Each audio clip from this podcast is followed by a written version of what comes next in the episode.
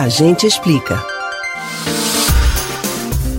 Em tempos de inflação crescente, os brasileiros se perguntam ainda mais por que é tudo tão caro no país. A resposta é complexa, envolve muitos fatores. Um deles é o chamado custo Brasil.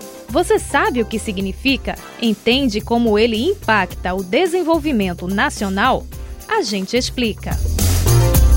Uma série de problemas estruturais, burocráticos e econômicos presentes no Brasil representam grandes dificuldades para quem quer fazer negócios no país. Esse grupo de obstáculos para investimentos e o funcionamento das empresas é chamado de custo Brasil.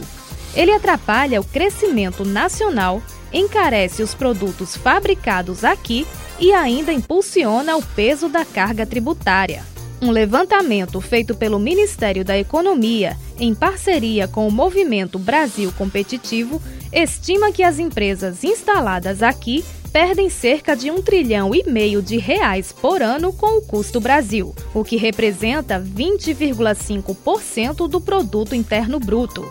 Com isso, o país ocupa baixas posições nos principais rankings internacionais de competitividade. O custo também interfere no Índice de Desenvolvimento Humano, IDH. Segundo o levantamento do Programa das Nações Unidas para o Desenvolvimento, divulgado em 2019, o Brasil está na colocação 79 na lista que classifica o IDH mundial, posição que ocupamos há três anos. Entre os principais elementos que compõem o custo Brasil estão o sistema tributário complexo e com carga elevada, capital caro, baixa qualidade em educação, saúde e segurança, falhas em transporte, energia, saneamento e telecomunicações, desequilíbrio fiscal e ineficiência do Estado.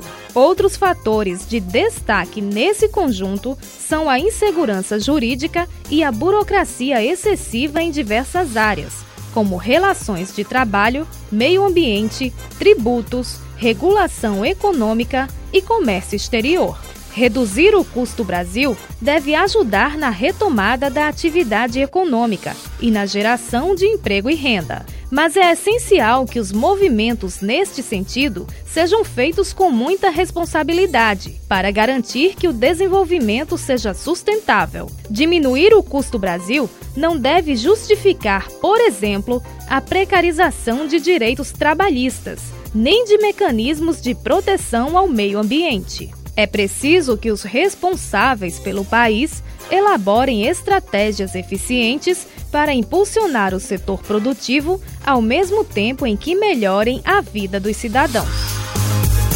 Você pode ouvir novamente o conteúdo desse ou outros A Gente Explica no site da Rádio Jornal ou nos principais aplicativos de podcast: Spotify, Deezer, Google e Apple Podcasts. Betânia Ribeiro para o Rádio Livre.